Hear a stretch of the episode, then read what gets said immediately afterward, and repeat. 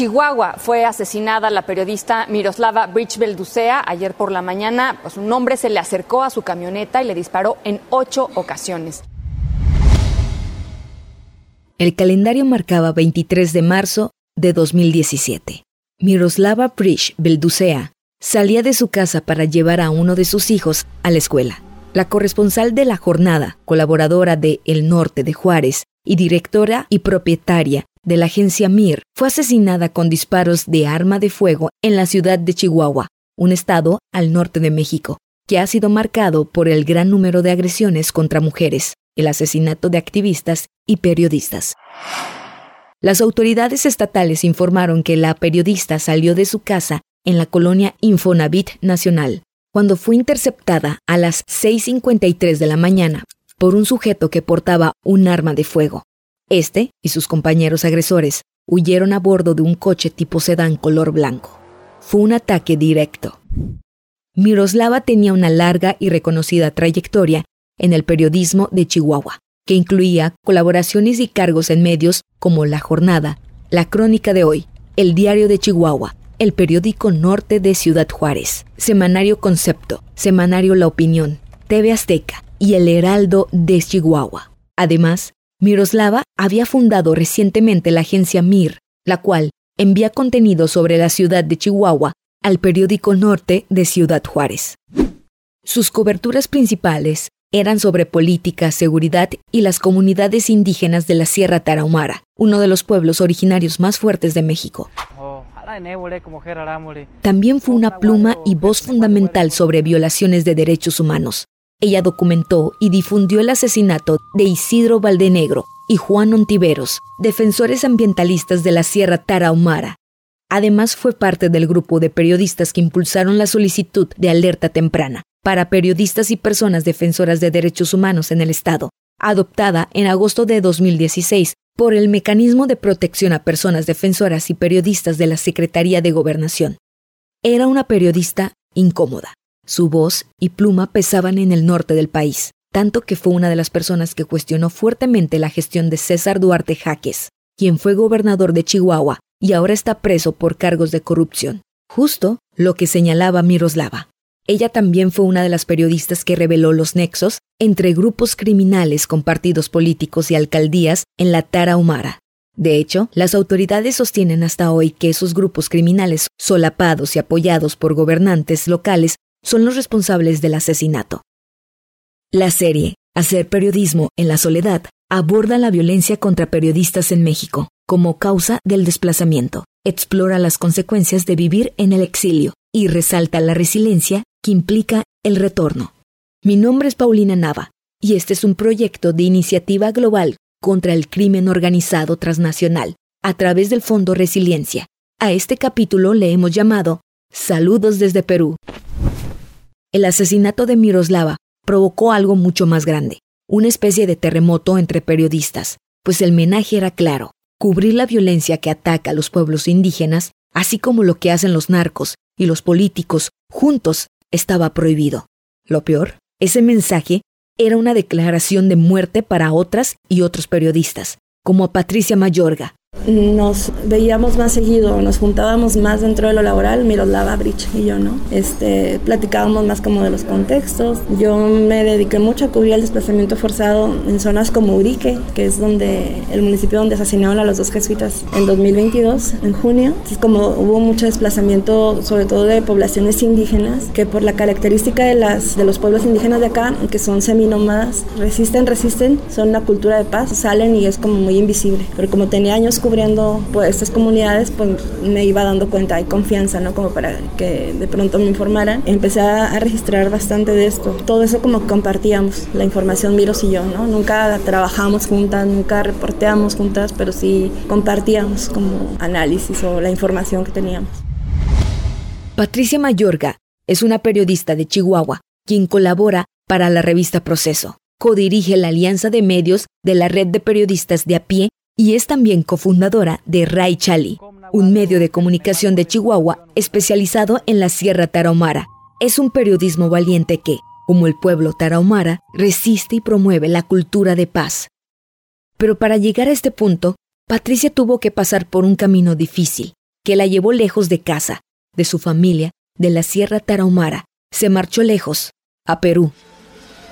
Luego volvió a México, pero tuvo tropiezos de los que pudo levantarse rápido. Se volvió a ir a Perú,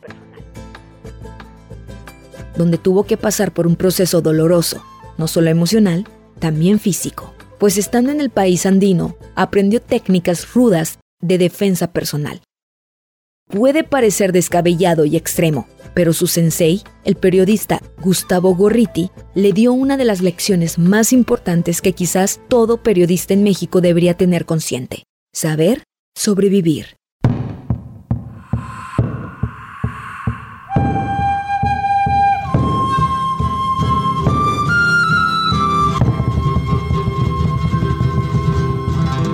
Patricia y Miroslava se encontraron en la Taromara y forjaron una amistad de café, de pláticas constantes para acompañarse y hacerse fuertes desde sus trincheras. Los temas giraban en torno a la Tarahumara, a los contextos políticos, a las violencias en los pueblos y sobre los formatos para poder apoyar a las personas de la sierra. Para 2016, ambas hablaban sobre cómo había pueblos que estaban siendo sometidos por partidos políticos coludidos con criminales para imponer candidaturas.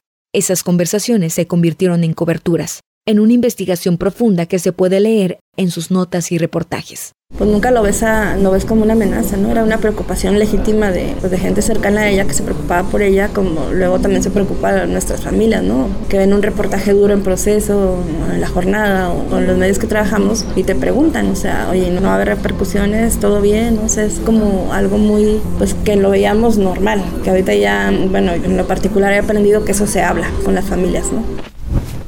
La preocupación también llegó a las periodistas, pero ambas, Miroslava y Patricia, estaban decididas a seguir documentando la violencia criminal en la Sierra de Chihuahua. Se convirtieron en cronistas de los pueblos, viajando entre uno y otro, conviviendo con la población tarahumara. Pero la situación se complicó. Ambas publicaban, Miroslava en la jornada y Patricia en proceso. Y cada vez que pasaba, llegaban mensajes anónimos con amenazas a través de llamadas o con mensajeros desde partidos políticos hegemónicos en esa región. Era obvio que los criminales y los políticos estaban coludidos, y ellas expuestas y observadas. El asesinato de Miroslava, el 23 de marzo de 2017, fue el momento culmen de toda esa violencia. En Chihuahua fue asesinada la periodista Miroslava Bridge-Belducea. Ayer por la mañana, pues un hombre se le acercó a su camioneta y le disparó en ocho ocasiones. La reportera iba acompañada de su hijo al que iba a llevar a la escuela. Esto ocurrió en la puerta, en la puerta de su casa. El agresor huyó, no ha sido identificado aún. Miroslava tenía 54 años de edad, era corresponsal justamente del periódico La Jornada en Chihuahua y también trabajaba para el norte de Ciudad Juárez. El shock y la rabia se apoderaron de Patricia, pues ella sabía muy bien de dónde venía ese ataque. Y no solo ella, el gobierno estatal mandó escoltas para tratar de blindarla de la misma violencia que provenía de políticos. Cuando pasa algo así tan fuerte, como que se te agudiza la mente, ¿no? Se te agudiza la información que traes en la mente. tienes muy claro muchas cosas. Y me enfoqué como a ir a... Eh, bueno, el gobernador de inmediato me mandó escoltas. Yo no quería. Dije, pues no, o sea, no. Yo quería exigir justicia, ¿no? Ella me dijo que, pues, que no me estaba preguntando, que era que ya estaba a cargo él de mi seguridad. Pues todos me voltearon a ver, ¿no? Eh, activistas, compañeros del gremio se, afuera de mi casa, o sea, veían como muy juntas y muy publicando cosas. Y este, como que había mucha claridad y yo tenía muy claro muchas cosas, ¿no? Y aunque las cosas se iban clarificando, aún faltaba hacer ese análisis profundo que determinaría un desplazamiento forzado para evitar ser asesinada también. Patricia no veía ese riesgo inminente, hasta que decidió sentarse con Carlos Beristain, médico y doctor en psicología y un veterano investigador de las violaciones de derechos humanos en América Latina y otras regiones del mundo, así como referente en la atención psicosocial a las víctimas. Hablaron sobre todas aquellas coberturas en las que coincidieron Miroslava y Patricia, de las historias de los pueblos y de los políticos coludidos con criminales. Recordaron cada amenaza y hasta aquellas pláticas con políticos que les hicieron comentarios con cargas de violencia, ocultada en palabras dóciles y aduladoras. Esa plática fue reveladora. Al final, tuvo un dictamen. Es urgente que se fuera de Chihuahua. El desplazamiento forzado es un signo de guerra, de acuerdo con la comunidad internacional, ¿no? Y que es lo último que un gobierno reconoce en una situación como la de México, porque reconocer que hay desplazamiento forzado es reconocer que hay guerra o que hay un conflicto armado, ¿no? se le tendría que dar nombre a esto que pasó, que no tiene nombre. Eso, eso me comentó, entonces ya como yo me había comprometido a él que si lo analizaban y hablaba conmigo y que él opinaba que me tenía que ir, que me iba a ir, ¿no? Y bueno, pues me fui. En un principio, hablaron de una salida de tres meses, pero se convirtieron en tres años. El primer destino fue Perú, donde coincidió con el periodista Carlos Lauría como corresponsal del Comité de Protección para Periodistas, así como con Gustavo Gorriti, un periodista aguerrido de ese país, director de IDL Reporteros, una agencia periodística del Instituto de Defensa Legal, que está especializada en periodismo de investigación centrado en la corrupción nacional y cuyo objetivo es promover la transparencia periodística. Estando en el país andino, Patricia se enteró también del asesinato del periodista Javier Valdés Cárdenas en Culiacán, Sinaloa, un estado en el norte de México que comparte territorio con Chihuahua, justo en la región tarahumara. Las cosas no pintaban bien en México.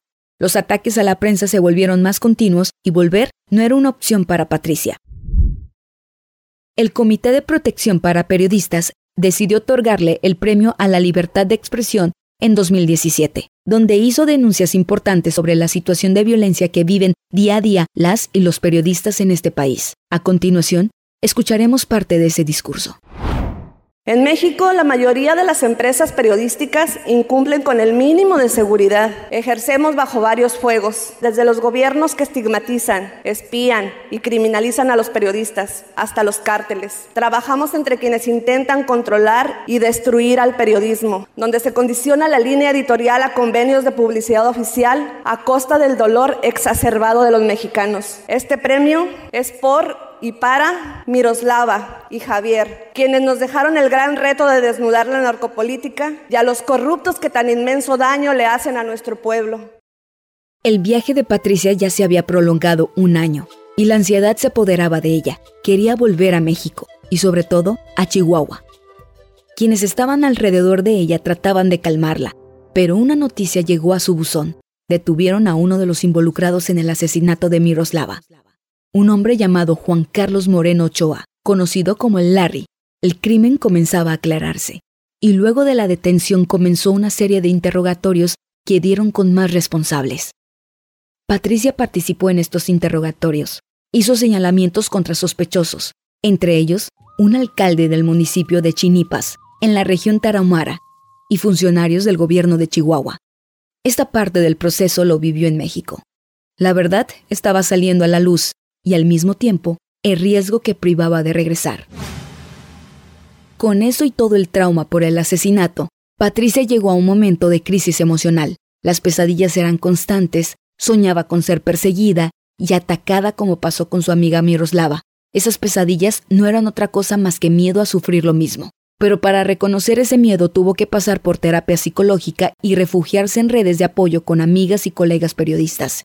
Después de un año y reconocerse vulnerable, Patricia tomó la decisión de volver a irse, otra vez a Perú, pero esta vez por un periodo indefinido, asumiendo retos importantes como cambiar sus temas de cobertura, pasar de las comunidades indígenas de México a los crímenes de corrupción en Perú. Pero luego comenzó a sentirse incómoda. A pesar del buen trato, extrañaba su casa, necesitaba saber si ya era momento de regresar o no. Sin embargo, había algo que debía aprender antes de hacerlo sobrevivir. Gustavo Gorriti, ese periodista aguerrido de Perú, estaba a cargo del acompañamiento durante el desplazamiento de Patricia, pero fue mucho más allá.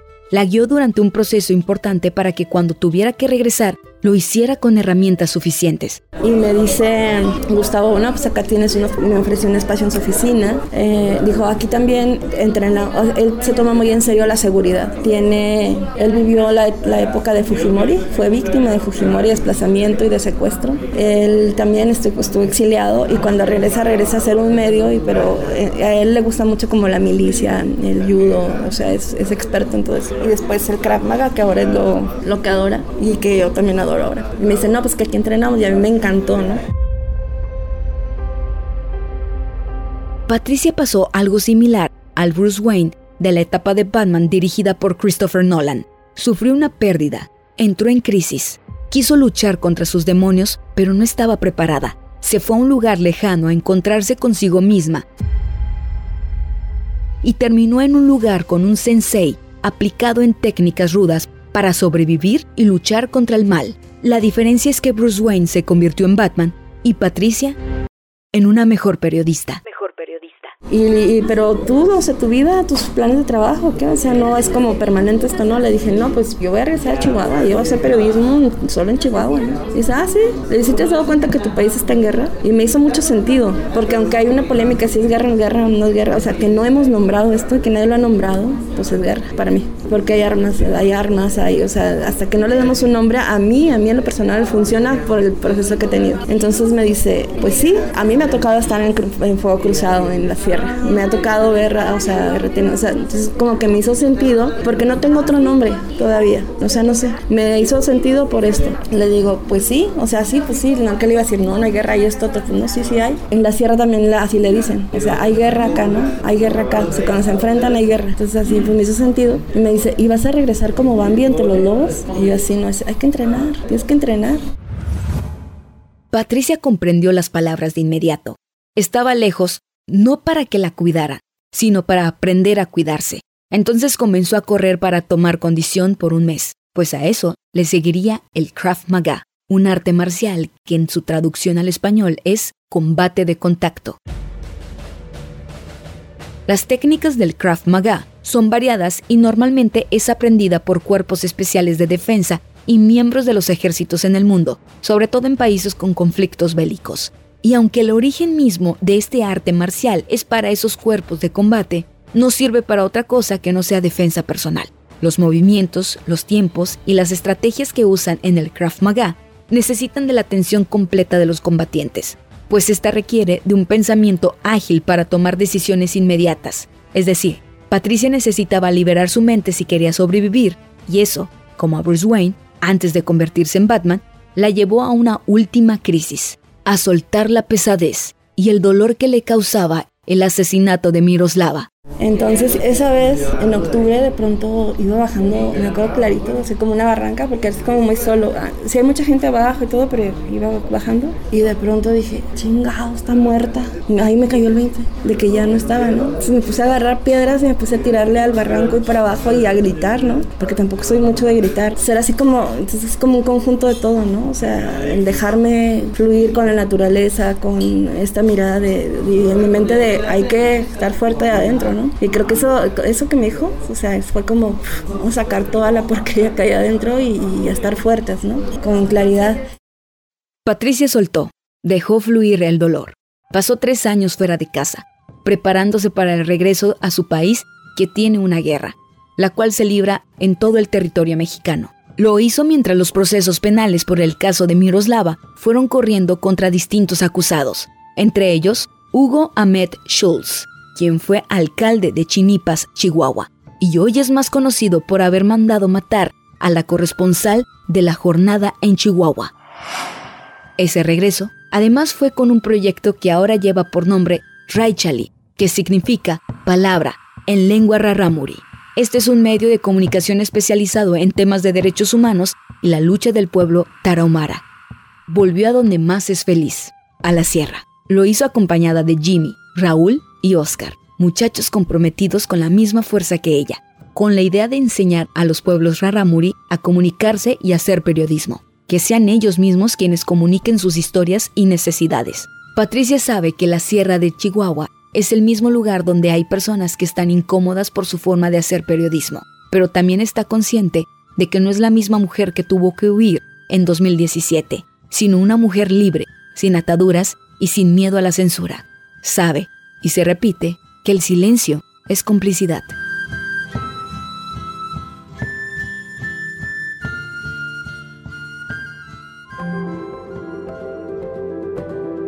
Este es un proyecto de iniciativa global contra el crimen organizado transnacional a través del Fondo Resiliencia. En dirección, guion y voz, Marcos Vizcarra. Voz adicional y edición, Paulina Nava.